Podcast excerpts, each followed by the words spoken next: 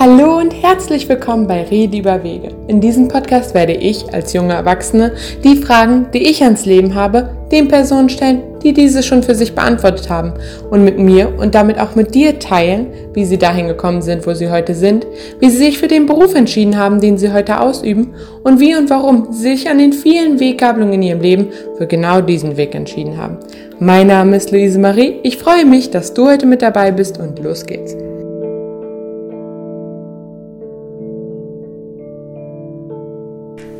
Hallo und herzlich willkommen zurück. Mein heutiger Gast ist Martina Sanderade, Fraktionsgeschäftsführerin bei den Grünen und Mitglied in der Bezirksverordnetenversammlung hier in Berlin in Tempelhof-Schöneberg. Dies war das erste Gespräch, was tatsächlich persönlich auch stattgefunden hat. Heißt, wir haben uns bei ihr Corona-bedingt auf der Terrasse getroffen, äh, weshalb ab und zu ein bisschen Wind durchweht. Ich hoffe, das ist nicht allzu schlimm. Man kann es sonst sehr gut äh, verstehen. Und ja, wir haben über ihren Weg hin zu den Grünen gesprochen, aber auch viel über ihren Alltag heute und ja, haben auch manche politische Themen angestreift. Dadurch, dass sie auch eine Person der Öffentlichkeit ist, ist natürlich ja immer so eine Sache, wie viel und was man persönlich Persönliches teilt. Aber das Gespräch ist auf jeden Fall super interessant geworden und ich hoffe, dass es dir auch gefällt. Aber hör gerne selbst rein. Okay, ich würde gerne damit anfangen, was du heute machst. Und dann, also nicht heute, heute.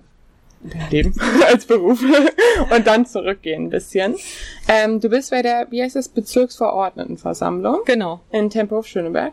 Für die Grünen. Richtig? Ja. Und kannst du vielleicht so ein bisschen beschreiben, wie ein typischer Tag bei dir aussieht? Also man muss ja unterscheiden. Ich bin okay. dort Fraktionsgeschäftsführerin. Ich habe also ja bezahlten Job, bekomme dann mein monatliches Gehalt und habe einen richtigen Vertrag. Mhm. Das ist die eine Geschichte. Aber ich bin parlamentarische Fraktionsgeschäftsführerin. Das heißt, ich habe zusätzlich ein Mandat. Ich bin Bezirksverordnete. Mhm. Und für diese Bezirksverordnetenversammlung, dieses Bezirksparlament muss man ja gewählt werden. Das mhm. heißt, es gibt tatsächlich einen Vorlauf. Du musst dich bei deiner Partei um einen Listenplatz bewerben. Mhm. Und dann je nach Wahlergebnis kommst du dann rein, wirst du Mitglied dieser Bezirksverordnetenversammlung. Mhm. Und dann hat man eben die Möglichkeit, ähm, dann auch den, das Amt oder den, den Beruf der Geschäftsführerin auszuführen. Ah, okay. So, und deswegen okay. nennt man das parlamentarische Verstehe. Geschäftsführerin. Das gibt's im Abgeordnetenhaus, ist das üblich. Da gibt's mhm. einmal den Geschäftsführer, die Geschäftsführerin für die ganzen administrativen Aufgaben auf der einen Seite und dann den parlamentarischen Geschäftsführer, derjenige, der auch ein Mandat hat, also entsprechend dann im Parlament auch sitzt. Mhm. Das ist nochmal, aber in diesem Fall bin ich beides. Mhm. Okay. Wie sieht mein Verstehe. Tag aus? Ja. Äh, willst du ab Aufstehen wissen oder ab, ab ins Rathaus hineingehen? Was dir lieber Ja, also ich hatte jetzt auch seit 15. März war ich im Homeoffice, ja. habe also mein bin noch am Tag, das war glaube ich am Montag, war glaube ich der 15. Mhm. März, da war dann die Ansage vom Wochenende, die Kinder sollen ab Dienstag zu Hause bleiben. Mhm alle nach Hause, wurden alle nach Hause geschickt und dachte mir, also ich schicke mein Kind jetzt Montag nicht nochmal in die Schule. Was soll's dich da anstecken, so ein Quatsch? Was mhm. soll es Montag in der Schule? Am Montag ähm, habe ich dann auch beschlossen mit meinem Mann, der auch parlamentarischer Geschäftsführer ist, allerdings bei der CDU, gesagt, ja, das mache ich jetzt auch. Also wir haben jetzt eine Pandemie. Es mhm. gibt die Ansage, dass Begegnungen eingeschränkt werden sollen und dass man nach Hause soll. Und ähm, wir gelten jetzt nicht als systemrelevant. Aber der Gesetzgeber hat tatsächlich eine Ausnahme gemacht, mhm. dass nämlich die ähm, Bezirksverordneten, die dürfen tatsächlich in ihr Rathaus fahren und ihrer parlamentarischen politischen Arbeit nachgehen weil das wichtig ist. Aber wir haben gesagt, na ja, wir gucken mal, was für technische Möglichkeiten es gibt. Also mhm. jeder in seinem Bereich. Und ich habe mein Kind oder wir haben dann Hannachen mitgenommen montags. Gesagt, komm, nimm dir was zu lesen mit, mach irgendwas, hab Spaß. Haben mir einen Laptop gegeben. Sie hatte da Spaß. Und ich habe alle meine ganzen Tätigkeiten noch, was ganz wichtig war, was man wirklich nur vor Ort machen kann, mhm. Telefonate und mit Kollegen im Rathaus, obwohl da war schon wirklich Lehrer, mhm. gesprochen, organisiert und habe dann, ich glaube, bis 21 Uhr habe ich gearbeitet. Mhm. Von morgens bis abends durchgängig. Gearbeitet, gearbeitet, abgearbeitet, mhm. organisiert, gemacht. Dann abgebaut Computer abgebaut und Scanner abgebaut mhm. und Drucker abgebaut. Die wichtigsten acht Akten, das waren nur 20, habe ich mir mhm. genommen. Alles auf so ein Transportier ähm, auf so ein, so, also ein Transportierwagen, so ein Servierwagen mhm. raufgehieft und in mein Auto gepackt. Mhm. So, ja, wir sind Grüne, ja, ich habe ein Auto, mhm. aber ich wohne auch wirklich weit weg, habe drei Kinder und muss es organisieren, sonst mhm. kriege ich meine ganzen Termine nicht hin. Und ich stehe dazu. Und ich fahre aber nicht zum Briefkasten mit dem Auto. Und dann bin ich nach Hause und dann ähm, Dienstag früh alles aufgebaut hier zu Hause in meinem Wohnzimmer. Mhm. Mein Wohnzimmer sah dann aus wie ein Großraumbüro, mhm. weil mein Mann hat dasselbe gemacht, hat auch seine Akten mitgenommen und viele Dinge und hat dann auch sein alles aufgebaut und meine Tochter äh, meinte dann auch, ja, pf, wenn ihr jetzt hier im Wohnzimmer seid, wieso soll ich in meinem Kinderzimmer jetzt? So, wow, okay. Ja, ja, und sie hatte dann ihr ähm, Distance Learning mhm. eben auch im Wohnzimmer und haben dann fortan dann hier gearbeitet. Wirklich fünf Monate. Fünf Monate. Es gab immer wieder Sitzungen der Bezirksverordnetenversammlung, die dann auch als Präsenzsitzung stattgefunden haben. Aus verschiedenen Gründen. Einfach weil manche die technischen Möglichkeiten nicht hatten oder mhm. weil es dann einfach doch barrierefreier war mhm. oder weil man sagte, wir müssen hier vor Ort tagen aus den und den Gründen. Mhm. Aber natürlich alles mit Distanz, mit ja. Anmeldung, mit Maske. So, aber was wir gemacht haben, wir haben massiv unsere Wege eingeschränkt. Das war insofern gut, aber eben die Situation, dass meine Tochter halt auch morgens um acht ihren Videocall hatte mit ihrem Klassenlehrer mhm. oder ihrer Mathelehrerin. Mein Mann und ich aber auch arbeiten mussten und auch in Calls. Das war nochmal, ja, ja, damit muss man schon mal sensibel umgehen. Ja weil dann einfach auch, ähm, wir haben okayes Internet. Mhm. Aber das wird dann einfach wackeliger. Ja. Wenn ich mir vorstelle, dass man zwei, drei Kinder hat, die parallel diese ganze Infrastruktur mhm. benötigen, ist schon eine besondere Herausforderung gewesen an, an die Eltern, aber auch an die Kinder selbst. Mhm.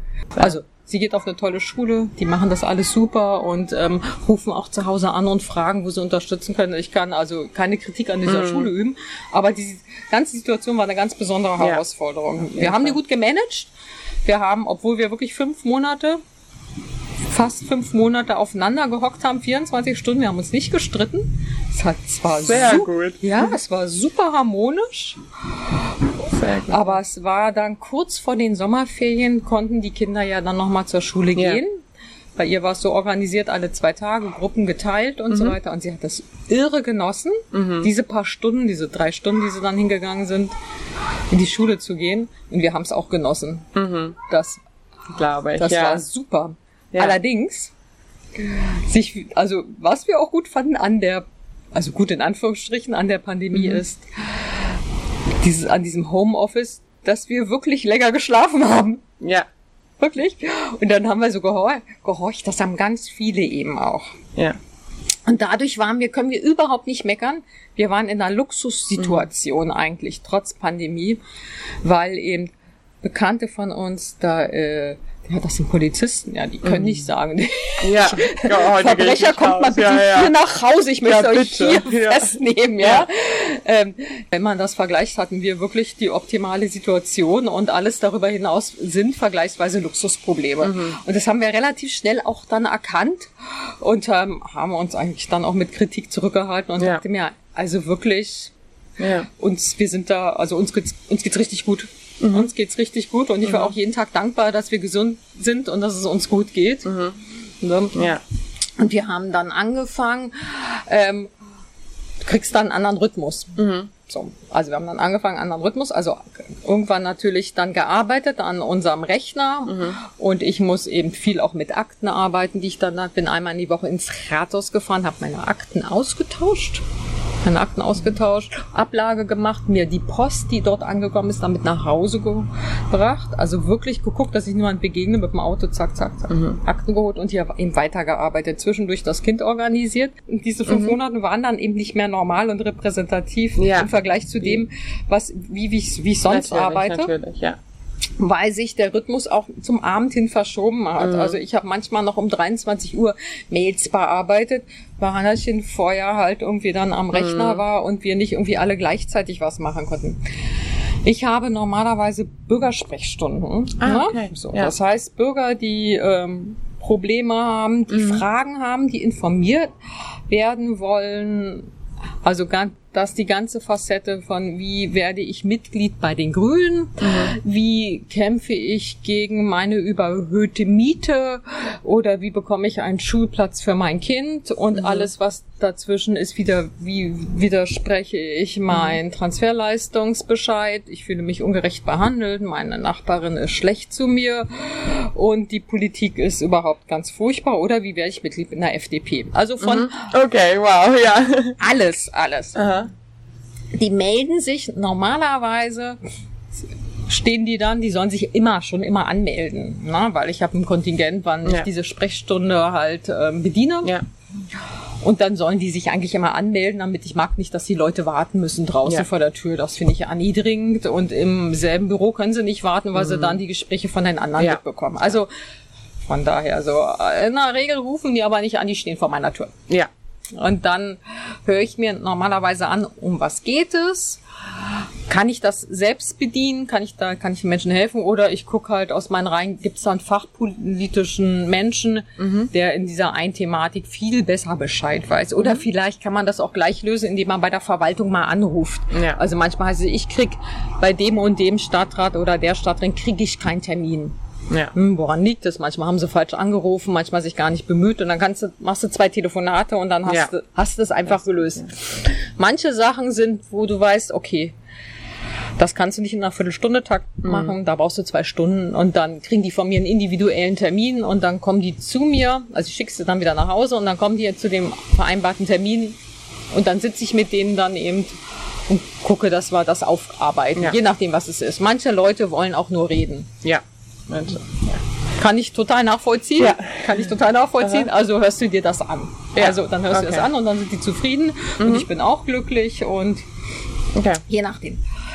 Ja, kannst ja während der Pandemie nicht. Ja. So, also habe ich dann habe ich auch auf auf mein auf meiner Bürotour habe ich gesagt, so ihr könnt mich anrufen beziehungsweise ihr könnt mir eine Mail schicken, wenn mhm. was ist. Ich habe es auf meiner Homepage gleich als Startseite geschrieben hier. So mhm. und so ist die Situation Pandemie Homeoffice. Aber wir können auch einen Videocall machen. Und dann ähm, habe ich auch meine tatsächlich meine Handynummer hinterlassen, meine Mobilnummer, damit ich einfach erreichbar bin. So ja. die Leute ist ja also ist nicht so, dass die Leute kommen und einfach mal ähm, in die Sprechstunde kommen. Mhm. Viele ist es, ins Rathaus zu kommen, ist nochmal eine Überwindung. Ja. Ein Rathaus ist eine Institution. Man kommt dann, ist nicht so ein Laden, wo man dann mal hübschen Pulli sieht und mal reingeht, hm, passt der mir und dann passt er nicht und gehe ich weiter. Das ist, das ja. heißt, wenn die Leute mit mir reden wollen oder mit uns reden wollen, dann ist das schon mal ein Schritt. Mhm. So, und dann ist, ist es natürlich schwierig, wenn ich gar nicht da bin. Und dann habe ich für mich mir überlegt, die kriegen jetzt alle meine Handynummer, also die kriegen ja. meine Handynummer und dann können die mich erreichen. Mhm. Und wenn ich dann auch gerade unter der Dusche stehe, weil sich mein Tagesablauf verschoben hat, oder ich gerade irgendwo im Supermarkt bei Dance an der Kasse bin oder sowas, dann ist das halt so. Ja. Und es war dann tatsächlich auch so. Mhm in Situationen und das fanden die aber überhaupt nicht schlimm. Ich war dann auch immer ehrlich. Ja, ich sag, es kann gerade, guck mal, gerade schön. Ja. ja. und die so, ja. ach, ist ja lustig. Und ich ruf, das habe ich dann gemacht und wir haben uns dann, wir haben dann Termine mhm. ausgemacht und dann gab es, manche Dinge konnte ich dann tatsächlich telefonisch auch wieder klären. Mhm. Einige, ich habe auch einige Videocalls dann eingerichtet. Mhm. Das ging auch gut. Das war dann auch spannend. Die haben dann also dann manchmal auch noch ihre Familienmitglieder hatten sie mhm. dann dabei, die kamen okay. dann und so. Ja. Das, das war ganz gut. Aber die meisten, ich würde mal sagen, oder 70 Prozent, 70 Prozent, die habe ich eingeladen hier auf meine Terrasse. Mhm. Da kann man mit Abstand sitzen. Ne, ja. wenn, also die habe ich hier eingeladen. Mhm. Ne, haben gefragt, wollt ihr Kaffee, Tee, was ja. weiß ich. Und dann saßen die auch mit Abstand. So, wenn das mehrere waren, mehr so und ich dann mehr mhm. so. Und dann war das aber meistens im Rathaus, ist es dann, wenn ich dann gesagt habe, das, ich konnte, wenn ich es vorher eingeschätzt habe, war dann nach einer halben Stunde war es dann zu Ende beispielsweise mhm. und dann kamen aber schon die nächsten. Ja. Das war hier nicht so. Und weil die merkten, da ist jetzt keiner, zogen sich einige Gespräche Oh, auf zwei okay. Stunden auch hin. Ja. Aber das war ganz toll. Dadurch, dass die bei mir zu Hause waren, haben die auch mehr so von sich preisgegeben. Und auch, also war, das war nicht so distant, obwohl wir wirklich viel distanzierter saßen, aber es war doch enger. Also es Ja. hat sich immer mit den Gesprächspartnern unheimlich viel aufgebaut. Also es war, war unheimlich persönlich dann auch. Also auch wenn es gar nicht um private Dinge ging, aber es war trotzdem immer, ja, sind ja immer Sachen, die trotzdem die Leute betreffen, also die doch emotional irgendwas mit ihnen machen. Ja. Und es war total spannend, immer, alle Fälle. Und ähm, ja, also ich konnte jetzt nicht allen Leuten helfen, also das, das Problem lösen, aber es gibt, gibt immer so eine Herangehensweise, wie, wie, wie Menschen sich einerseits selbst äh, das Problem lösen können, beziehungsweise ihre Situation akzeptieren können. Und dann durch, äh, ja, indem man halt noch andere Instrumente halt dazu nimmt. Ja. So, da, also darum geht's ja. Es geht ja nicht, die kommen hier zu mir, ich habe ein Geldproblem, hier hast du Geld. Also so, Ja, so ja, läuft's, klar, ne? ne? Oder hier Ja. fehlt ein Puzzleteil, ich gebe denen das Puzzleteil, so funktioniert's ja nicht, ne? Ist ja immer, die Situation ist immer, super komplex, man muss ja erst mal gucken. Und das war eine ganz tolle Erfahrung, also auch für mich und aber ich glaube auch so für die Leute, da gab's eigentlich mal, also hat sich keiner beschwert, dass die hier jetzt rausfahren müssen. Manche Ja. sind eben mit dem Auto gekommen, manche mit dem Fahrrad, manche zu Fuß, so. Ja. Ja. Und dadurch war der Tag manchmal wirklich erst so um 23 Uhr Ja. oder was zu Ende. Oder so. Ob- Ja, jetzt ähm, ist es so, Schule hat wieder begonnen. Mhm. Ja. Das heißt, der Wecker klingelt sowieso um sechs, Mhm. wie früher. ich Ja. bin todesmüde um Aha. sechs. Es ist, ich finde das ganz furchtbar. Ich finde Mhm. auch, Morgenstund hat Goldmond. Das stimmt. Wenn du morgens früh wach bist, du schaffst richtig viel. Ja, das ist das ganz stimmt, toll. Ja. also bis um elf habe ich mehr geschafft, Mhm. wenn ich morgens schon wach bleibe, als ähm, wenn ich erst um elf irgendwie äh, Computer hochfahre, irgendwie Ja, bis um eins oder klar. so. Kannst du voll. Ja. Also, Wecker klingelt, es wird gefrühstückt, Kind Mhm. wird fertig gemacht, wird in die Schule, kommt irgendwie in die Schule. Jetzt unter Pandemiebedingungen wollen wir wie- erstmal noch so wenig wie möglich mit dem Mhm. Bus fahren lassen. Also sie wird per Elterntaxi, kommt sie allerdings haben wir mit anderen Kindern. Also wir haben hier uns Eltern verabredet. Mhm. Ah, Ist okay. Mhm. nicht, dass alle Eltern jetzt hier einzeln fahren, ja. Dann machen wir uns auch fertig Ja. und dann geht's los. Dann sind wir am Rathaus. Ah, okay. Wieder. So, dann sind wir am Rathaus. Ich Mhm. gehe in meine, in mein Büro. Und das allererste, was ich mache, zwei Dinge. Computer an, Kaffeemaschine an. Mhm. So. Und, ähm, und räume die Geschirrspülmaschine aus. Quasi wie zu Hause vom Vortag. Mhm. Ja. ja. Okay. Okay, was passiert dann? Also ich bin morgens im Büro. Ich check meine Mails. Mhm. So, je nachdem, ob jetzt, ähm, ob, wenn es übers Wochenende ist, dann sind dann schon mal 800 Mails. Wenn es nur von einem Tag auf Wow. den anderen sind, kann es, wenn es wenig ist, sind es 30. So, aber dann ist die Spanne nach oben offen. Ja. Großartig. So, es sind da natürlich auch viel so, so Schmutzfink-Mails dabei, Mhm, irgendwelche Verlängerung, Vergrößerung oder Standfestigkeitstipps, Pillen und ähm, Ja. du werd doch Millionär, mein Cousin schenkt dir so. Ja. So. Guckst Mhm. erst mal, dass du diese Spams wegmachst, guckst du, dann gucke ich mal durch, was hat Priorität, was ist wichtig. So, das, was wichtig ist, das sortiere ich mir dann und bearbeite. Was muss ich da machen? Manchmal sind es Rechnungen. Ich muss Rechnung bezahlen. Also wie man, ne? Fraktionsgeschäftsführer hört sich jetzt ganz toll an, ist und auch ganz wichtig, aber ich mache auch, ich mache auch irdische Sachen. Ja, oder ich telefoniere schon mal mit irgendjemand, lauf dann Ja. da rum, ne? Und kläre dann schon mal ein paar Sachen, check meine Mails, gucke die Prioritäten und dann fange ich an zu arbeiten. Gucke, was ist wichtig, was musst du bearbeiten, was musst du ausdrucken, sind das Rechnungen, sind das, sind das Anfragen, sind das Bürgeranfragen, sind das Probleme, Si- sollen Anträge gemacht werden, musst du rumorganisieren, musst du organisieren, irgendwie was von da nach da.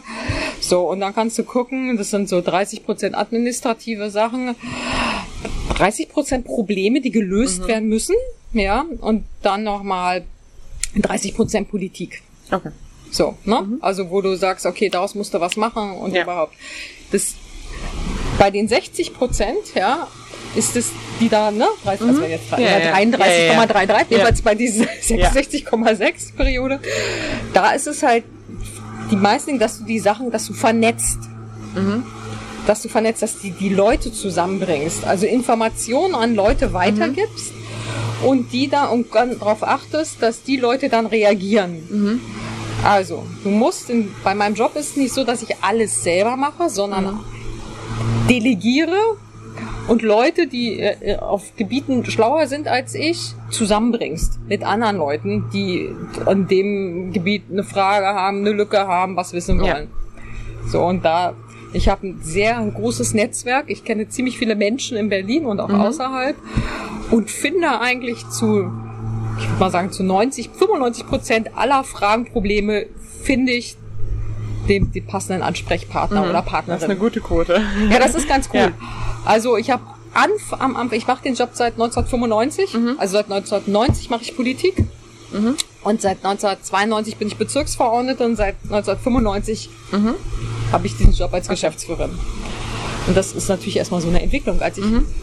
bei den Grünen eingetreten bin. Ich wollte gerade fragen, wann war das? 1990 war ich 22. Ah, okay. So, ich kann ja auch noch erzählen, warum und wieso. Äh, ähm, ja, wenn du willst. Oder auch nicht. Ähm, und ich dachte am Anfang, oh Gott, die mhm. Anspruchshaltung. Ich muss, ich muss, habe immer versucht, alles selbst herauszufinden und zu beantworten und zu machen und habe mich da halb tot gemacht. Also auch noch ja, 1995, ja, mit 27. Oh Gott, und immer alles perfekt. Und dann hatte ich aber auch schon die, meine Jungs, zwei Kinder. Mhm. Und ähm, dachte, hatte also riesengroße Anspruchshaltung mir selber gegenüber. Ja dachte, oh Gott, und dann, und ich wollte dann auch, wenn ich was nicht wusste, wollte ich das ungern zugeben, sondern ich habe dann ja. so lange gemacht und gearbeitet. 1995 war auch noch nicht Internet. Mhm. Ne? Also kannst du ja nicht mal immer dein Google auf deinem Handy, auf deinem Smartphone mal gucken und dann so, äh, ich glaub, ja, ich weiß, ich weiß ja. was Bescheid, ne? ja. Nee, ist nicht. Ja. Ist nicht. Also da ist dann auch so, dass dann auch mal in die Bücherei gehen muss, das mhm. oder sowas. Das habe ich mir jetzt abgewöhnt. Natürlich versuche ich jetzt mit, wenn ich was wissen will, befrage ich natürlich die mhm. sozialen Netzwerke und guck rum und ich gebe ein ja. Stichwort ein und dann denk, da kommst du auch meistens dann drauf. Aber bei vielen Dingen ist es auch so, dass wo ich sage, nö, das weiß ich mhm. gar nicht so gut. Ich weiß das rudimentär, aber, rudimentär, aber ich weiß Menschen, die wissen auf dem Gebiet viel besser Bescheid. Mhm. Weil die das studiert haben, weil die in dem Beruf arbeiten, weil die da ihre auch net, andere Netzwerke mhm. vielleicht wieder bedienen oder aus denen schöpfen. Ja. Da muss ich das doch nicht mittelmäßig selbst jetzt beantworten, ja. sondern guck, dass ich die Leute zusammenkriege. Ja. Ne? Was, also nicht nur neuerdings, aber was jetzt wirklich sehr streng gehandhabt wird, ist der Datenschutz. Mhm. Also noch ja. vor zehn Jahren konnte ich dann sagen, hier ruf mal den an oder ruf mhm. mal den zurück oder sowas. Oder hier, guck mal, hier ist das Problem, ich schicke dir die Mail weiter. Das geht heute nicht mehr. Heute sagst du ja, musst du eben dann sagen, ich kann die Frage nicht beantworten, aber ich kenne jemand. Ich bringe sie, ne? Darf ich ihre Daten weiterleiten? Ja, ja, mach mal nee, sie müssen mir das leider schriftlich geben, ja. Das ist dann immer noch so ein bisschen, mm. wo mhm. die denken, so, äh, ja, ja. die sitzt im Rathaus, ist eine Beamtenbürokratie ja, oder so. Das ist immer schwierig. Gut, kriegen wir, kriegt man aber hin mit mhm. den richtigen Worten, wenn man so ein bisschen einfühlsam ist. Das kriegst du auch immer hin. Klappt, klappt eigentlich auch noch in 98 Prozent. Also gut. Naja, und so vertuppelt sich so langsam der Tag. Zwischendurch mache ich mal irgendwie mal eine Mittagspause, ja, weil ähm, entweder weil ich richtig Hunger habe mhm. oder ich brauche auch mal eine Pause, ja. trinke mir mal noch einen Kaffee und dann kommt ein Videocall und dann fängt dann nachmittags die parlamentarische Arbeit an. Mhm. Ab 17 Uhr geht's dann in die Ausschüsse. Wenn ich dann beginne mit der parlamentarischen Arbeit, dann bekomme ich aber kein Gehalt mehr. Also ich trage mich dann quasi aus. Also ich führe auch im Bogen, einen Anwesenheitsbogen, wann beginne ich, wann höre ich auf, wann gehe ich in die Mittagspause okay. und überhaupt, weil ich nur als Geschäftsführerin eben für, nur für diese Arbeit als Geschäftsführerin selbstverständlich bezahlt werde. Mhm. Und ich kriege dafür auch nicht das Geld von den Grünen, sondern das ist Geld, also wir Grünen haben früher mal gesagt Staatsknete. Mhm, so. ja. Also das ist, das sind Steuergelder einfach. Ja. So, und damit muss man natürlich auch ähm, muss man auch ein bisschen ein Stück ja. weit Respekt, äh, Respekt vorhaben, ja. Also du wirst bezahlt von den, von den Menschen, von den Bürgerinnen und Bürgern, die hier ja. Steuern zahlen. So, also und dann, wenn ich zum Beispiel, wenn zum Beispiel um 16.30 Uhr gibt es eine Ausschussvorbereitung, dann trage ich mich schon mhm. raus. Das ist dann die Aufgabe als Bezirksverordneten. Als okay. Bezirksverordnete Verstehen. hast du ein Mandat. Mhm. Zum Beispiel Bundesabgeordnete, also Mitglieder des Bundestages oder Mitglieder des Abgeordnetenhauses kriegen eine Diät Mhm. Wir bekommen das auf Bezirksebene nicht. Wir bekommen eine Aufwandsentschädigung. Mhm. So, das ist dann ein Bruchteil von dem, was die Menschen im Abgeordnetenhaus mhm. kriegen. Also und dann kriegst du noch ein Sitzungsgeld und darüber hinaus kriegst du noch ähm, eine Fahrkostenpauschale von 60 Euro. Mhm. Bei äh, vielen Parteien, Fraktionen ist es so, dass du, oder nicht Fraktionen, bei Parteien ist es so, dass du aber einen Teil deiner Aufwandsentschädigung spenden musst an die Partei. Also müssen in Anführungsstrichen, keiner kann dich dazu verpflichten, das wäre verboten, illegal. Aber ähm, es gibt den moralischen Druck, das zu tun, weil du willst ja das nächste Mal vielleicht wieder gewählt werden. Mhm. Und so ja. finanzieren sich aber auch die Parteien. Ja. So Parteien haben ja sonst kein Einkommen, außer eben ähm, die Spenden oder die Wahlkostenrückerstattung. Mhm. Sonst ist ja, oder vielleicht, wenn sie eine Broschüre machen und Anzeigen schalten oder mhm. schalten lassen. So, und ähm, dann ist es tatsächlich so, dass wir von dem äh, bei den Grünen in unserem Bezirk auch 60 Prozent von dieser Aufwandsentschädigung wieder zurückspenden. Es gibt dann natürlich aber auch ähm, soziale ähm, Beschränkungen, also jemand, der halt äh, noch studiert oder jemand, der noch oder jemand, mhm. der Kinder hat, der mhm. kann das geltend machen und muss von daher weniger mhm. spenden. Das ist bei mir halt auch so. Mhm. Also ich muss nicht voll spenden, sondern darf mehr behalten. So, was will ich sagen? Davon wirst du nicht reich. Mhm. Ne? Also es gibt natürlich auch Bürger, die sind wütend auf uns, Bürger, die ähm, sich zu kurz gekommen fühlen oder auch zu Recht oder zu Unrecht aus irgendwelchen Gründen, die kommen dann auch in unsere Sitzung und die schimpfen dann uns auch mit mhm. uns und die schreiben uns dann auch wüste Mails, okay. die lauern uns auch nochmal auch noch mal auf oder wenn wir einen wow. Stand haben, dann wirst du auch noch auch wirklich ganz wütend dann auch angeschimpft, ja. ja kriegst auch mal ein böses Schreiben per Post nach Hause, mhm. wo sie dir ganz die Kretze mhm. im besten Fall an Hals wünschen oh, und alles ja. Mögliche. Daran muss man sich auch erst gewöhnen. Ja. Kommt auch ein bisschen drauf an, in welchen Bereichen du tätig bist. Ne? Mhm. Und dann geht's dann von ganz links nach ganz rechts. Also du kannst in der Politik ist sowieso nicht jedem recht machen. Ja. So. Und ganz oft hört man dann, ach, ihr Bonzen. Mhm. Ihr Bonzen, irgendwie, ihr kriegt ja eh alles. Ah, und das ist aber bei Bezirksverordneten nicht so. Mhm. Also auch die Abgeordneten, also wenn du Mitglied im Abgeordnetenhaus bist, denk mal, davon kannst du gut leben, von dem Geld auch, ne? Und aber es gibt wirklich Menschen, die sind irre fleißig. Also viele Menschen sind irre fleißig. Und wenn du das dann wieder irgendwie runterrechnest, das ist jetzt mhm. vergleichsweise zu der Arbeit und zu der Verantwortung, die du hast, das ist jetzt nicht bonzig. Ja. Okay. Und wir Bezirksverordneten ja. Nee, das ist, mhm. das, das ist, das, man sagt, wir haben einen Feierabendjob. Aha. Ja. So, und tatsächlich ist es, wenn du es ja, vernünftig ab 17 Uhr anfängt. Ja, so tatsächlich, wenn ja. du es machst, wenn du es richtig, wenn du wenn du es richtig verantwortungsvoll ja. gut machst, ja, bist du beim Halbtagjob.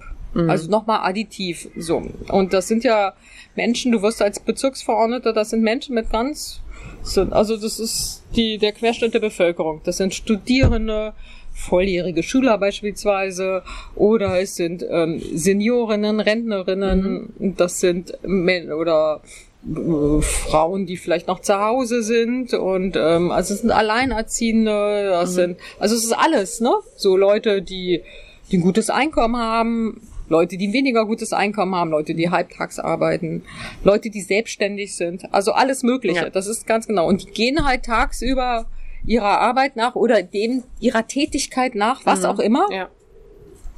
Und dann beginnen die, beginnt's dann um 16 Uhr, 16.30 Uhr mit der Vorbesprechung. Dann geht's in die Ausschüsse mhm. von 17 bis 19 oder 20 Uhr. Mhm. Da gibt's Nachbesprechung.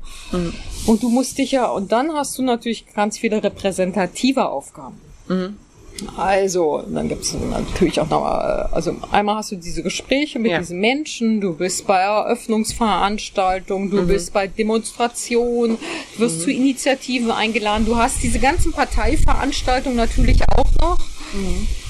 Also du hast, und du musst natürlich auch viel, ähm, und du hast einmal Du hast jeden Montag Fraktionssitzung, mhm. die ist von 19 bis 22 Uhr mindestens. Die Bezirksverordnetenversammlung, die Parlamentssitzung, die ist einmal im Monat, beginnt um 17 Uhr, geht auch ähm, oft bis 22 Uhr. Jetzt hat sich durch Pandemie und Pausen hat sich das ein bisschen ver verzögert. Manchmal hast du dann auch, weil du die Tagesordnung nicht schaffst, hast du zwei hintereinander zwei BVV-Sitzungen. Du kriegst für eine kriegst du ein Sitzungsgeld für eine BVV ist 30 Euro. Mhm. Und dann sitzt du aber fünf Stunden. Ja. Also das ist, ja. wir, wir werden nur wir sind ganz nah an der Bevölkerung dran. Wir sind ganz nah. Mhm. Wir sind nicht abgehoben. Wir machen keine Gesetze mhm. ja. oder sowas. Also wir sind wirklich, wenn sich die Gesetze auf irgendeiner Ebene, wenn die beschlossen werden, mhm. sind wir eigentlich diejenigen, die das ausbaden. Mhm. wenn die nicht gut sind, wenn die okay. nicht wohl überlegt sind oder wenn es die Bevölkerung direkt dann betrifft. Mhm. Gibt mehr Geld, gibt weniger Geld, mehr Miete, weniger mhm. Miete. Kinder gehen zur Schule, gehen nicht zur Schule, wie auch mhm. immer. Und die Leute wenden sich dann an uns. Mhm. Weil die anderen sind schwerer erreichbar. Wir sind da. Und wir wohnen meistens auch im Bezirk. Mhm. Wir leben im Bezirk, unsere Kinder gehen im Bezirk zur Schule, ja. wir arbeiten im Bezirk, ja. also meistens. Man, ja, das heißt, wir wissen. Ja. Genau, und so eine Leute werden auch Bezirksverordnete. Ja. Ist da meistens so, dass die Menschen werden Mitglied in mhm. ihrer Lieblingspartei, welcher mhm. Kohle auch immer. Und wenn sie sich dann ganz doll engagieren wollen, wird man dann gefragt, willst du Bezirksverordnete werden oder auch, man sagt auch selbst, oh, ich habe da jetzt richtig Bock zu. Mhm. Und so, ne? So, aber man wird doch nicht auf einmal Bonze oder irgendwas oder was Besseres. Also wir sind, wir verstehen uns, ich würde mal sagen, alle nicht auf mhm. einer höheren Ebene, sondern eigentlich ja. schwimmen wir mit. Okay. Bloß dadurch, dass wir eben dieses Mandat haben, mhm. sind wir halt, ähm, können wir was Mhm. Also ähm, können wir was delegieren, können wir was erreichen ja. und können wir Dinge beschließen. Ja. Und auch dann auch ganz oft auch umsetzen. Manchmal mhm. sind es ganz einfache Sachen, mhm. Straßenumbenennung, ja. sag ich mal. Das ist auch ein schwieriger Prozess, um Gottes Willen. Ja. Ja. Aber das ist so eine, das hat jetzt nicht Auswirkungen auf die große globale Politik, aber es, es, hat trotzdem, es sind meistens trotzdem ganz emotionale Dinge, geschichtliche ja. Dinge, Dinge, die ins Bewusstsein gehen, wenn es bestimmte Namen sind, Namen mit historischer Bedeutung mhm. oder Umbenennung, wenn diese Straßen schon eine historische Bedeutung oder äh, ja, wenn es da schon einen Hintergrund gibt und man möchte den aber jetzt mhm. nicht mehr in der heutigen ja. Zeit akzeptieren. So, das sind alles so Prozesse. die große Diskussion mit der Mohrenstraße. Ja, ne? Mohrenstraße mhm. und ähm, alles Mögliche. Ja. Ja.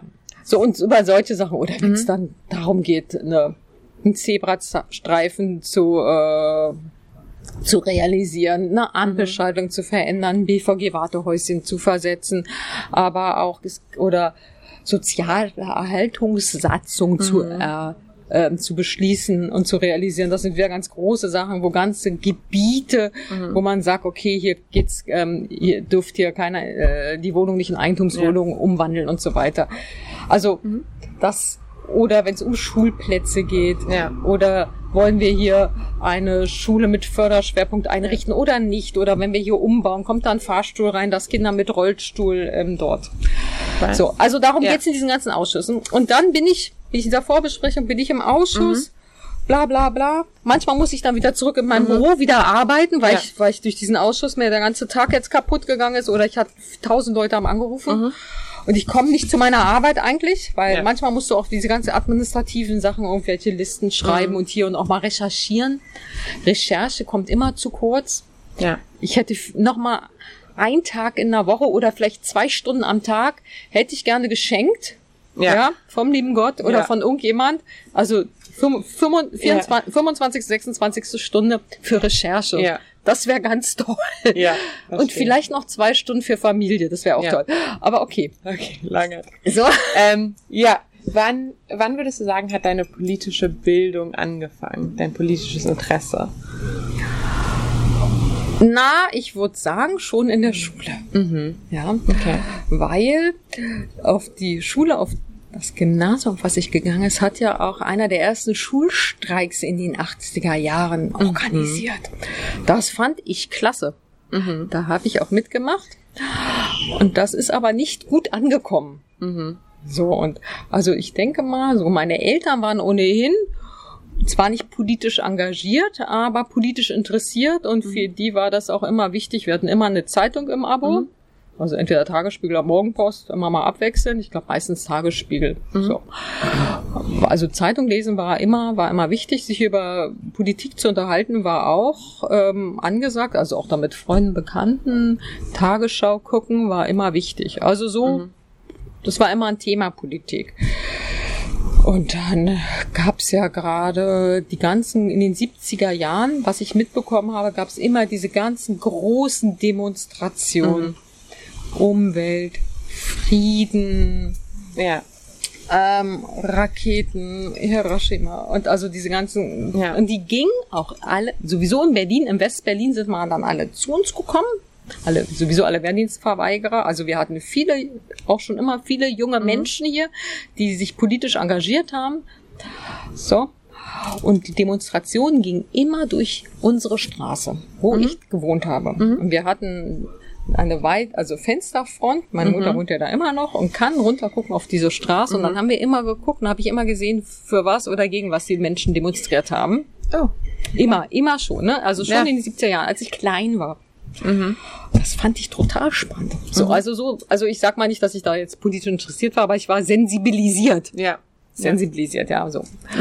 Und dann später dachte ich dann, also, okay, war ja der Schulstreik für mehr das und für weniger das und was weiß ich und auch wie sowieso für mehr Qualität und all sowas. Hab dann gemerkt, dass es dann auch natürlich Grenzen gab. Also an, nicht, an, fordern kann man alles, aber was dann akzeptiert wurde und ich, ich musste dann auch die Schule verlassen, weil ich es dann noch irgendwie übertrieben hatte. Also aus Okay. heutiger Sicht, so what, ja, ähm, aus damaliger Sicht war das schon grenzwertig oder Okay. eben die Grenze auch überschritten. Aber ich wollte dann, ich wollte ganz, ich hatte mir meine Haare ja auch hier abrasiert gehabt und orange gefärbt. Jetzt läuft jeder so rum und denkst, ist egal, ja, Ja. ist halt schön. Ja. Und, ähm, oder wenn du dir da irgendwas rein tätowierst oder so, es kräht kein Hahn nach. Früher war das krass. Also ich dachte jedenfalls, ich wäre krass. Ich wollte ja auffallen. Ja. So, Ja, ja, klar. meine Mutter hat nur gesagt, du bist bescheuert. Ja. ich fand's aber krass. Aber wir alle, die sich krass gefühlt haben, wir waren ja irgendwie trotzdem uniformiert. Wir sahen ja alle gleich aus, ja. Ja, ja. Mit Schuluniform. Ne? So denkst du so, ihr wollt, ihr wollt nicht so sein wie die ganzen Spießer, weil die alle so spießig sind und gleich, ne? BWLer oder sowas. Mhm. Aber wir waren in unserer Punk-Uniform auch alle irgendwie Ja. gleich. Das habe ich aber nicht begriffen, natürlich nicht. Also war natürlich links, links zu sein, war ganz, ganz wichtig Mhm. war, ne? Also war wichtig ähm, Mhm. mit, also ich habe dann auch mal mit zwei Häuser besetzt, also ich war dabei, Mhm. so das, weil ich das richtig und wichtig fand und ging nicht, fand ich das gegen die Spekulanten, kann, man kann nicht Häuser leer stehen lassen und ganz viele Menschen suchen Wohnungen Mhm. oder können sich ihre Wohnung nicht mehr leisten, das hat nicht, das fand ich irgendwie in sich unlogisch politisch und dachte da, da machst du jetzt mit.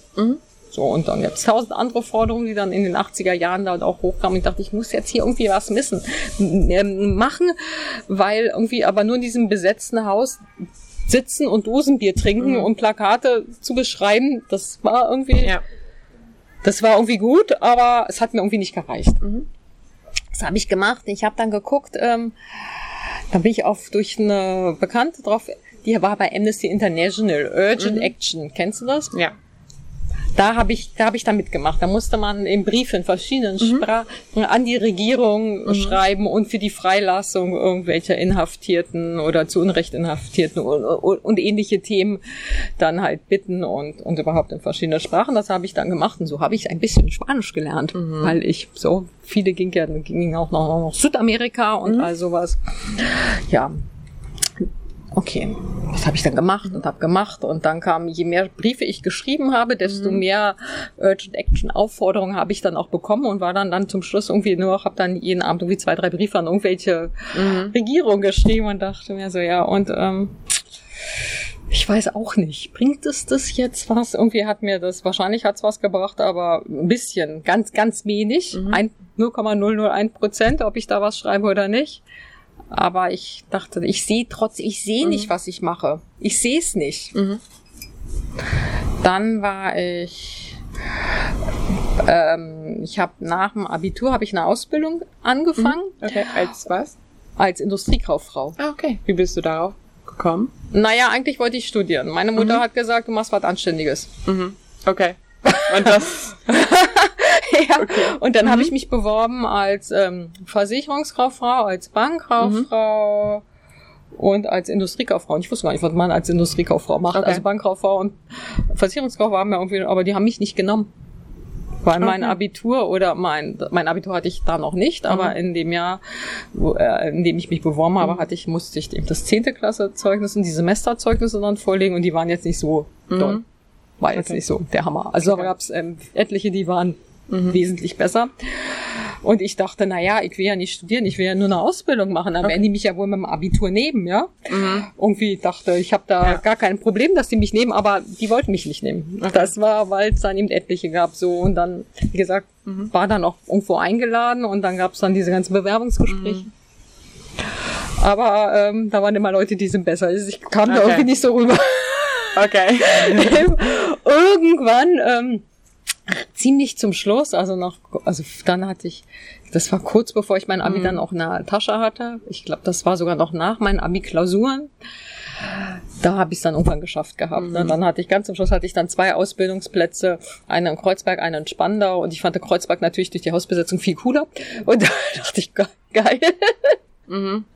Kann ich meinen Kampf ja. vielleicht und überhaupt fortsetzen. Ja. Und habe dann in Kreuzberg diese Ausbildung gemacht. Ah. Und ich habe dann eigentlich erst so kurz bevor ich zu diesem Bewerbungsgespräch ähm, hingegangen bin, habe ich durch eine, eine Freundin von mir, die war mit einem Typen zusammen, der hat Industriekaufmann gelernt mhm. und auch gearbeitet bei Daimler.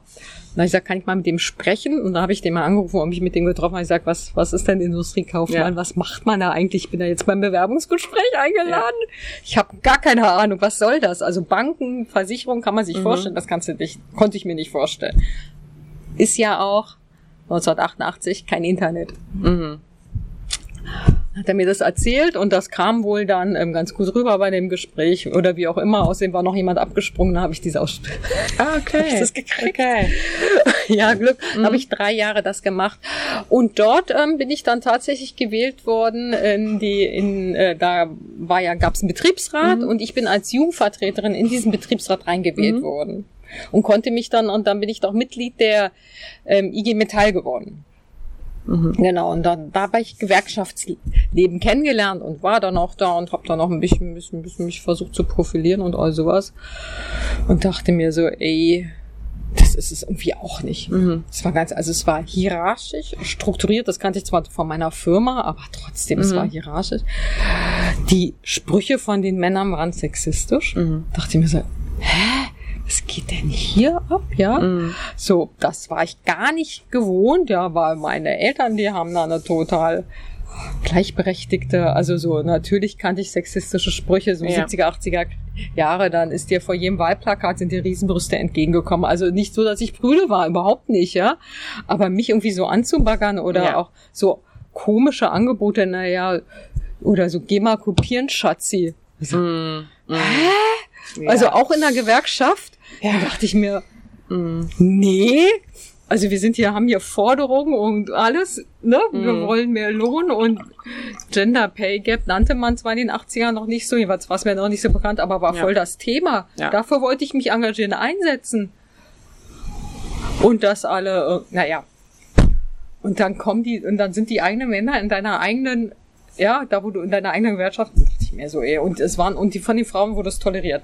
Das ist jetzt einseitig meine Perspektive. Das mhm. kann ich jetzt natürlich ja. da, wo ich war, das war ja. vielleicht, das wäre jetzt ungerecht, das zu pauschalisieren. Mhm. Ich will das auf keinen Fall pauschalieren, aber so Klar. war mein Eindruck. Okay. Da dachte ich mir so, nee, ey, mhm. finde ich jetzt nicht so, finde ich nicht prall. Dann, ich hatte damals schon ein Auto und meinte, also ich habe mit 18 den Führerschein gemacht, hat mir meine Mama spendiert. Und dann habe ich mir mit meinen damaligen Freunden ein Auto gekauft und bin mit dem Auto dann die 500 Meter zur Schule gefahren. Mhm. um dort den, den Lehrern den Parkplatz wegzunehmen. Ja. Und, und irgendwie in meiner, ja, politischen, ähm, ja, wie soll ich sagen, mhm. Bildung habe ich und durch diese ganzen Demonstrationen und dadurch, dass ich mal mehr Leute kennengelernt habe und mich äh, mit den Linken auch so, also nicht mit der linken Partei, aber mit Leuten, die links orientiert sind, so. Ja. Ich dachte, ey, was mache ich denn da?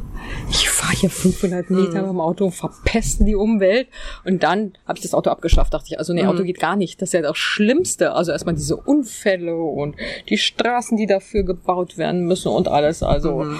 ich war dann auf einmal ganz, also ich bin immer so von einem Extrem ins andere. So, okay. so ja. immer so, oh, kann ich und jetzt weg. Ja, ja also okay. ich fand dann immer so alles so 120 und wer nicht meiner Meinung war, der war schon also mindestens Gehirn amputiert oder sowas. Ganz mhm. schlimm, ja. Okay, Auto. Dann dachte ich so, was mache ich noch? Pass auf. Und dann war es tatsächlich so, da waren ja dann, war, gab's die Wende. 89 gab's die Wende. Und dann sollte in, und dann gab's eine, und vor, vor der Wende gab es ja eine rot-grüne Regierung, mhm. kurz vor der Wende. Waren mhm. die Wahlen und dann gab es die Wende. Rot-grün. Eberhard Diebken, ehemaliger regierender Bürgermeister mhm. der CDU, wurde abgelöst. Walter Momper, der Mann mit dem roten Schal, musste mal googeln, mhm. der Mann mit dem roten Schal wurde Bürgermeister von der SPD und es gab eine Koalition mit den Grünen, mit drei grünen Senatorinnen. Und Renate Künast, kennt man heute ja. noch, als Fraktionsvorsitzende Mhm. So fand ich klasse, habe ich verfolgt. Mein damaliger Freund, ähm, also der Vater meines damaligen Freundes mhm. war in der SPD. Der war, ich war auch auf dem Wahlparty. Also ich war da mal mit auf einer Wahlparty, weil ich dachte, mhm. ja, kommt doch mal mit oder so, wenn euch das interessiert. Und fand das eigentlich eigentlich auch sehr spannend, obwohl SPD war mir ein bisschen zu spießig eigentlich. Mhm. Das also okay. spießig ging damals gar nicht. Ja, so. Okay. Das Klar. so. Ja. ja. so. Ähm, dann bin ich, ähm, dann gab war die Wende und dann gab es eine große Veranstaltung im Audimax der TU Berlin. Mhm. 500, also für 500 Plätze gibt's da, ich glaube 600 Leute waren da, mhm. mit Gregor Gysi und, ähm, und Leute von Tip oder City oder sowas, die das organisiert haben und dann noch irgendwelche anderen Leute auf dem Podium. Und alle Leute, alle Studenten, alle Linken waren voll und am Eingang hat man bekommen so Wimpel mit Hammer und Sichel. Mhm. Die wurden verteilt.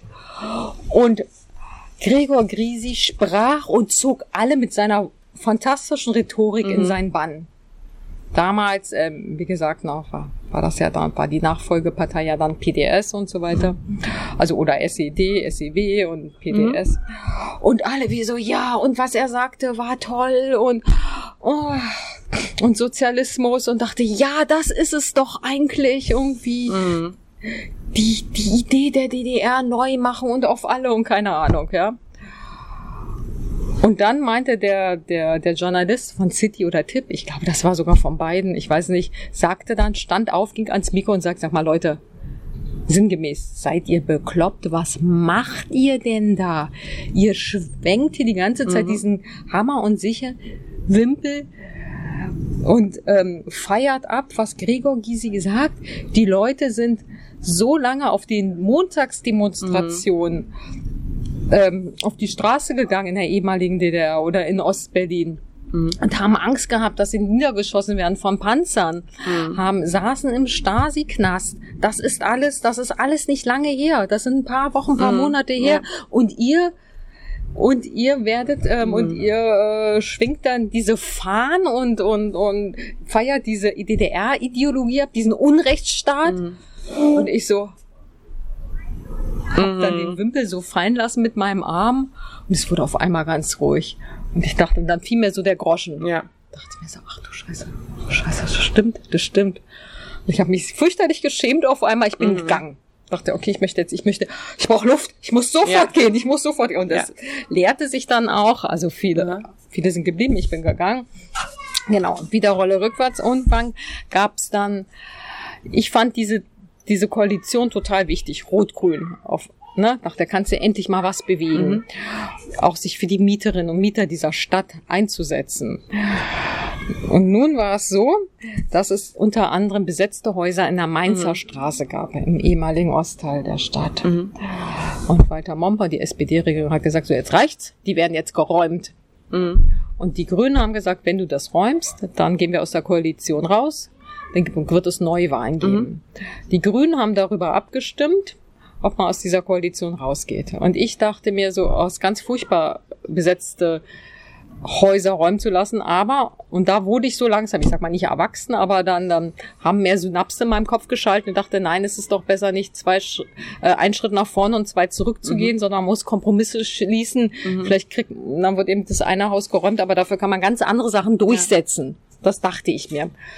Dann bin ich am, das habe ich mir überlegt, bin dann am einen Mittwoch, am Mittwoch, am 13. Juni 1990, bin ich in die Landeszentrale der Grünen gelatscht und habe gefragt, wenn ich heute Mitglied werde bei den Grünen, kann ich denn am Samstag, wo darüber über den Ausstieg der Koalition abgestimmt mhm. wird bei einer Mitgliedervollversammlung. Darf ich da mitstimmen? Mhm.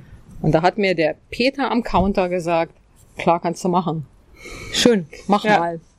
Und seitdem bin ich wow. Mitglied geworden. Aha. Und da habe ich dann auch tatsächlich mitgestimmt ähm, gegen die ähm, gegen den Ausstieg, aber dann mhm. paar Monate später sind die Gründer dann trotzdem okay. ausgestiegen. Und da bin ich dann zu meiner Bezugsgruppe mhm. gegangen, meines damaligen Wohnortes. Ich habe im Tiergarten gewohnt und dann war ich dort und habe mich mhm. dort engagiert. Und zwei Jahre später wollte ich Bezirksverordnete werden und bin mhm. dort Bezirksverordnete geworden. Habe ich ein Kind gekriegt? Nee, ich hatte schon ein Kind, mhm. habe noch ein zweites Kind gekriegt. Die Wohnung musste größer werden. Ich bin nach Schöneberg gezogen mhm. und in Schöneberg bin ich dort Bezirksverordnete geworden. Mhm. Und da wurde dann 1995 der Platz der Geschäftsführerin frei und ich habe mich um die Stelle beworben. Also haben gefragt, willst du das machen oder so? Du mhm. hast ja eine gute Ausbildung. Du hast ja eine, eine kaufmännische Ausbildung. Ja. Das würde ja gut passen. Und ich habe ähm, 1992 habe ich angefangen, noch an der TU VWL zu studieren. Ah, okay. Ne? Ja. So. Also so in dieser Kombination, okay. ne? willst du das nicht machen? Du bist ja jetzt auch, ich bin dann Bezirksvorne, bin dann tatsächlich auf Platz drei gleich mhm. gewählt worden. Also wir hatten, es gab Stimmengleichheit. Frauen haben schon immer die un, alle ungeraden Plätze besetzt, eins, mhm. drei, fünf etc. Ja. Auf Platz eins Spitzenkandidatin war natürlich eine andere Frau, habe ich nicht mhm. gewagt, aber dann habe ich gleich mich beworben klar. Und dann mhm. gab es Stimmengleichheit und das wurde dann gelost und ich bin dann auf Platz drei gelost worden. Mhm. Wahnsinn, kam, wow. da hätte ich niemals gedacht, ja, ja. weil so krass habe ich mich gar nicht gefühlt. ja. Ja, und seitdem ähm, bin ich Bezirksverordneter. Also seit, also seit eigentlich seit 1992, aber seit 1995 in diesem Bezirk, der dann war ja erst Schöneberg und da gab es die Bezirksfusion und dann sind ja die, wurde ja aus 23 Bezirke wieder 12 Bezirke. Mhm. Und seitdem engagiere ich mich für Schöneberg bzw. Tempelhof Schöneberg als Bezirksverordnete in der Kombination mit meinem Job als Geschäftsführerin. Mhm. So, jetzt willst du mich fragen, was sind meine Themen? Was mache ich total gerne? Ja. keine politischen Themen. Also, Klar. Schulpolitik, Schulpolitik, Schulpolitik. Das habe ich mir fast gedacht. Das sind meine ja. Themen, ja. Ähm, Jugendpolitik mhm. auch. Ich war lange, dieses ist jetzt die erste Wahlperiode, seitdem ich nicht mehr im, im Jugendhilfeausschuss bin, weil es da einfach, ja, weil auch mal andere müssen auch mal da rein, ist auch richtig und wichtig und in der Kombination bin ich auch glücklich. Aber ich bin da immer noch stellvertretend und also ich mache auch Jugendpolitik. Ne? Mhm. Weil ich mich auch damit gut auskenne mit der Gesetzgebung und weiß hier, wer hier Ansprechpartner ist, welches die Institutionen sind. Ähm, Haushaltspolitik, so wenn du Industriekauffrau mhm. bist und VWL studiert hast, kannst du auch gut mit Zahlen, macht mir auch voll Spaß, finde ich auch mhm. gut. Ne? Okay. Ich mache also auch ähm, Haus, bin im Hauptausschuss. Dann bin ich im Ältestenrat, mhm. nicht aufgrund meines fortgeschrittenen Alters, mhm. sondern ähm, das ist ein, das ist eigentlich gar kein richtiger Ausschuss. Mhm. Das ist eigentlich mehr so, der organisiert, guckt, macht so ein bisschen, wie organisieren wir die BVV. Es gibt so und so viele Anträge zu mhm. diesem Bereich. Wollen wir das zusammenfassen? Wollen wir das kürzer machen und so weiter? Das ist so ein bisschen der mhm. Overhead, ja. ja. Da ist es gut, wenn da ein bisschen erfahrene Leute drin sitzen, wenn da der mhm. Fraktionsvorstand drin ist, so. Und dass man guckt, dass man das kooperativ mit den anderen Fraktionen hinbekommt. Also nicht in Konfrontation, sondern guckt, dass man halt das mhm. Gemeinwohl im Blick hat. Ja, das ist erstmal so das Wichtigste. Ich bin noch ganz stellvertretender Hauptausschuss, aber ich bin Vorsitzende des Schulausschusses. Ich mhm. bin stellvertretende BVV-Vorsteherin. Mhm. Was macht man als BVV-Vorsteher oder Steherin? Das ist auf anderen Ebenen nennt sich das Parlamentspräsident. Mhm. Das heißt, man ist dem Protokoll nach noch über, quasi über den Bürgermeister, ja. Okay. Oder der Bundeskanzlerin, dem mhm. Protokoll nach. Natürlich. Also es ist nur repräsent, es ist ja. einerseits repräsentativ. Was macht man da? Man leitet die Sitzung. Man ah. leitet die Sitzung, mhm. die, die ähm, Parlamentssitzung. Mhm. So, und das nennt sich aber, weil wir ja kein, ähm, keine politische BVV, also die, das Bezirksamt ist ja pol äh, nicht politisch, sondern mhm. das Abgeordnetenhaus wird politisch gewählt, weil du da Koalition hast. Das heißt, nur die Koalition selbst oder die Regierungspartei stellt die Senatoren. In einer BVV ist es so, dass du keine, dass du zwar Stadträte stellst, mhm. aber jede Partei, die einen bestimmten prozentualen, zu einem bestimmten prozentualen Anteil gewählt wurde, stellt den Stadtrat oder die Stadträte. Also du hast nicht welche, irgendwelche Fraktionen außen, äh, irgendwelche Parteien außen vor. Wenn du einen bestimmten prozentualen Anteil hast an Stimmen, dann kannst du den Stadtrat oder die Stadträtin stellen, den Dezernenten stellen und daraus setzt sich dann das Bezirksamt zusammen. Mhm. Und du machst eben, wie gesagt, keine Gesetze oder sowas. Egal. Und von diesem Parlament ist der BVV-Vorsteher, die Vorsteherin eben äh, quasi der, der, derjenige, der das organisiert, derjenige oder mhm. diejenige, die das leitet, die die Informationen zusammenbringt und guckt, hat, man hat auch ein eigenes Büro mit Mitarbeiterinnen, die eben die ganze Post organisiert, weiterleitet, also alles administrative mhm. Aufgaben. Also man hat hat auch gar nichts mit Macht zu tun, sondern ist eigentlich auch eine organisatorische und eine repräsentative Einheit mhm. und man stellt nach draußen, stellt man eben das Parlament und die mhm. Demokratie ja. halt da ja. ne, und repräsentiert die halt. Also ist eine schöne, ist auch eine schöne mhm. Aufgabe. Was mache ich da als ähm, Stellvertreterin? Das heißt immer, wenn der Vorsteher mhm. In diesem Fall ist es also ein Mann, wenn der im Urlaub ist, wenn er krank ist oder mhm. irgendwie nicht kann, dann darf ich ihn vertreten also auch die Sitzung leiten oder Dinge unterschreiben. Ja. Oder an Sitzungen teilnehmen, an denen Vorsteher, Vorsteherin teilnehmen, mhm. darf ich dann in Vertretung teilnehmen. Und dann gibt es auch noch so ein Gremium, wo es dann um Entscheidungen und Vorschläge geht wie man meist, meistens ist, wie man was organisiert, strukturiert. Und da darfst du dann halt mitbestimmen mhm. und das besprichst du dann, wie es dann gut ist. Mhm. So. Und da geht es aber, in diesem Gremium geht es nicht um Parteipolitik, mhm sondern da geht es darum, dass man das gut macht, mhm. dass es gut für alle Beteiligten ist, mhm. unabhängig von der eigenen Parteipolitik mhm. und Ideologie. Okay. Verstehe. Okay. Ja. Ja. Also ähm, ja. ich könnte dir ja. drei Stunden hab, erzählen. Ähm, auch eigentlich hätte ich auch noch ganz viele andere Fragen, aber es ist jetzt wirklich die Zeit. Ich glaube, ich habe kurz halten. Ähm, ja, nee, also eine Frage, oder beziehungsweise die letzte Frage eigentlich, die ich meinen, allen meinen Gästen immer stelle, ähm, ist, was du dir selber in einem jüngeren Ich raten würdest. Also so in meinem Alter. Als du so in meinem Alter warst. Als ich Hättest in deinem Alter so, war. Ja, ich glaube nicht so Tipps, schlau wie du. Denkst, so. Okay. Also ganz ehrlich, ich glaube, ich war Aha. nicht so schlau wie du. Und ähm, man sagt ja immer, mach's besser als selbst, ein selber. Also, mhm. okay, okay, wenn, wenn, wenn noch Jüngeren sage ich, Habt wirklich einen Fokus auf die Schule. Guckt, mhm. dass ihr das gut in der Schule macht. Guckt, dass ihr ein gutes Zeugnis habt, ja. Und man sagt ja, nicht für die Lehrer, für das Leben lernen wir.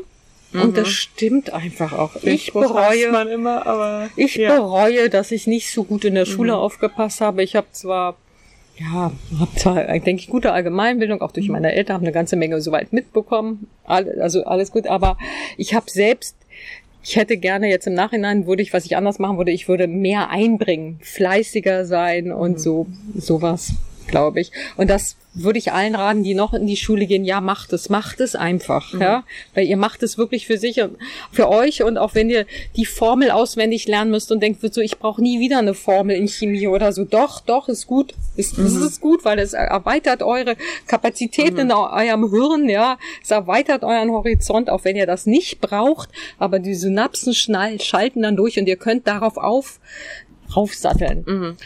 Punkt eins.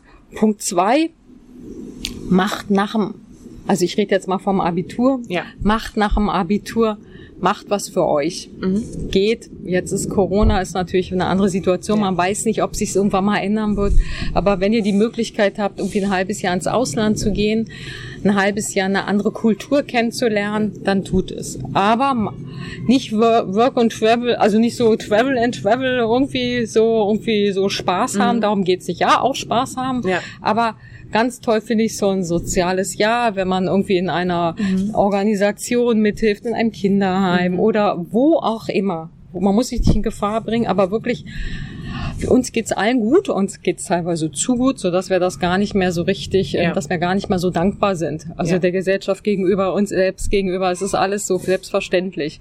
Geht dorthin, wo es nicht selbstverständlich ist. Mhm. Bringt euch nicht in Gefahr, aber geht dorthin, macht ein Jahr was anderes. Weg von den Eltern, von den Freunden, macht es mit euch.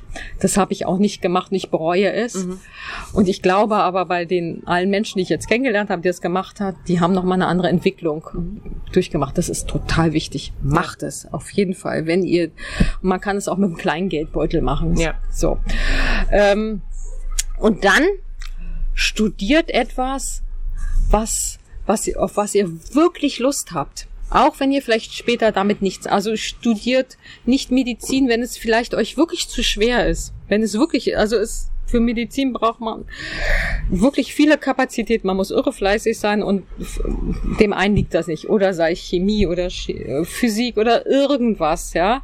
Studiert wirklich was, was euch liegt mhm. und wo ihr auch Lust und richtig Lust habt, dafür Zeit und Opfer aufzubringen, also richtig zu lernen. Ihr müsst, ihr müsst in jedem Studienfach heutzutage muss man sich richtig hinsetzen, recherchieren, entweder irre viel lesen, irre viel lernen und man muss sich richtig durchbeißen. Es wird immer schwieriger. Es gibt mehr, immer mehr Studentinnen und Studenten. Und das muss dann einfach sein, was, worauf ihr richtig Lust habt. Mhm. Wenn ihr am Anfang merkt, das ist nicht das Richtige, scheut nicht, scheuen, wechselt dann, dann wechselt es einfach. Aber nicht einfach so, es muss wohl überlegt sein. Mhm. Und dann macht dann, das muss aber dann auch richtig sein. Mhm. Aber ich denke auch, man kann Studienfach wechseln. Und man kann auch merken, finde ich, wenn das Studienfach, wenn, wenn das nicht klappt mit dem Studium, wenn das, wenn man merkt, das ist gar nicht so mein Ding, mich selbst zu organisieren und wissenschaftlich zu arbeiten, dann mhm. macht doch eine Ausbildung. Mhm. Ich finde, eine Ausbildung ist toll. Damit kann man immer sofort was anfangen und man sieht sofort, was man ja. macht. Sofort und man kann auch sofort Geld verdienen. Das mhm. ist gar nicht, nach drei Jahren bist du durch. Das ist gut. Mhm. Und Handwerk ist nicht pfui. Ja, Handwerk ist, wir brauchen das Handwerk. Als Handwerkerin oder Handwerker oder in diesen Berufen kann man auch Geld verdienen. Die sind wichtig und das heißt nicht, dass man weniger in, akademisch intellektuell oder sowas ist. Auch das mhm. ist gut und wichtig und hat einen irre hohen Stellenwert in der äh, in der Gesellschaft. Mhm. Ich muss mir jemand zum Streichen lassen, muss mir mal jemand kommen lassen, weil ich das gar nicht kann. Und ich mhm. freue mich, wenn ich da jemand habe, der da kommt und bezahle auch gerne viel Geld für, wenn das richtig mhm. gut ist. Ja. Das ist richtig, das brauchen wir, weil ohne Handwerker geht unsere ganze ja. Gesellschaft kaputt. Oder in die Pflege, geht in die Pflegeberufe. Ja. Aber guckt, dass ihr euch mit eurem Beruf, ich finde Beruf, dieses Wort, das sage ich mhm. auch öfter, Beruf kommt ja von Berufung. Das heißt, man muss es auch es ist gut, wenn man das fühlt. Ja. Wenn man das wirklich das fühlt und dann auch, und dann kann man auch Schmerzen aushalten. Mhm. Später im Beruf wird nicht immer alles toll sein. Und oder auch während der Ausbildung kann, da geht man auch, auch mal mhm. durch die Hölle. Ja. Ja, so. Ja. Also das machen. Mhm. Und dann wirklich das auch, ähm, das auch durchziehen. Aber ich weiß nicht mhm. immer, wie es ist mit der Regelstudienzeit. Das war früher nicht so. Ja, da konnten wir uns. Zeit lassen. Ja, das, ist, ist jetzt anders. Heute, ja. Das ist jetzt anders, mhm. das ist schwierig, aber mhm. ansonsten, wenn, immer wenn die Möglichkeit besteht, sich ein bisschen Zeit zu lassen, ihr müsst nicht mit 22 den Master haben, finde ich nicht geht ins Ausland und macht dort irgendwie vielleicht noch einen Erasmus. Mhm. Oder wenn es die Chance ähm, macht, vielleicht ein Semester Pause und arbeitet mhm. woanders mal. Mhm. Also guckt, dass er ganz viele menschliche, also Erfahrungen, zwischenmenschliche Erfahrungen sammelt. Mhm. Ja. Ja, ja. Und, ähm, und ich denke, was auch noch wichtig ist, ein Hobby zu haben. Mhm. Also irgendwas, was gar nichts mit dem Studium zu tun hat, wirklich ein Hobby, sei es jetzt Familie, sei es Minigolf, keine. Ahnung, ja, irgendwas. Ja. Das finde ich auch wichtig, dass man auch nochmal was, was anderes hat, ja. ein Gegenpart. Ja. So, und ansonsten ist jedes Leben anders, jede mhm. Geschichte, jede Biografie ist anders, so dass ich ähm, dass ich denke, dass es sowieso mal schwierig ist, Menschen mhm. irgendwas zu raten, die man entweder gar nicht kennt oder zu dem man gar, gar nicht so eine Beziehung hat. Also mhm. ich finde das immer anmaßend, anderen Leuten zu sagen, was sie zu, was ja. gut ist, was sie zu tun, ja. da halte ich mich zurück. Aber wenn du mich jetzt schon so ja, ja fragst, denke ich mal, das sind so meine Weisheiten. Mhm. So. Okay. Ob die jetzt nun richtig sind, also sie sind natürlich jetzt nicht ähm, global anwendbar, ja. sondern immer nur, ist, man muss immer im Fokus haben, die individuelle Situation. Ja. Okay. Dankeschön. Amen. Das war's schon wieder für heute. Ich hoffe sehr, dass es dir gefallen hat. Ich selbst persönlich fand es sehr, sehr spannend.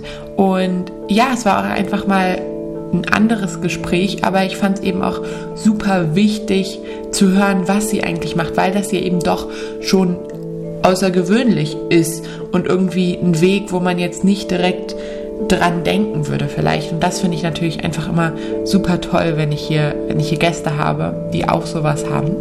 Ähm, und einfach, ja, auch die Geschichten, wie sie, die sie erzählt hat oder wie sie dann auch irgendwie, ja, mehr oder weniger zufällig auch in die, zu den Grünen gekommen ist und dann aber da, ja, einfach auch geblieben ist.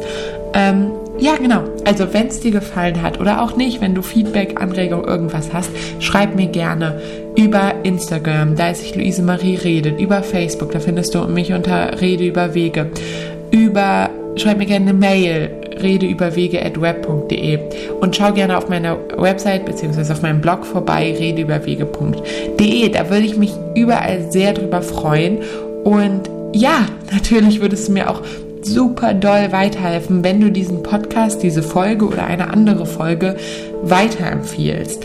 Das hilft mir total, um ja, einfach noch mehr Leute zu erreichen. Das würde mich super, super doll freuen und hör gerne noch in die anderen Folgen rein. Und ich hoffe, du bist beim nächsten Mal wieder mit dabei.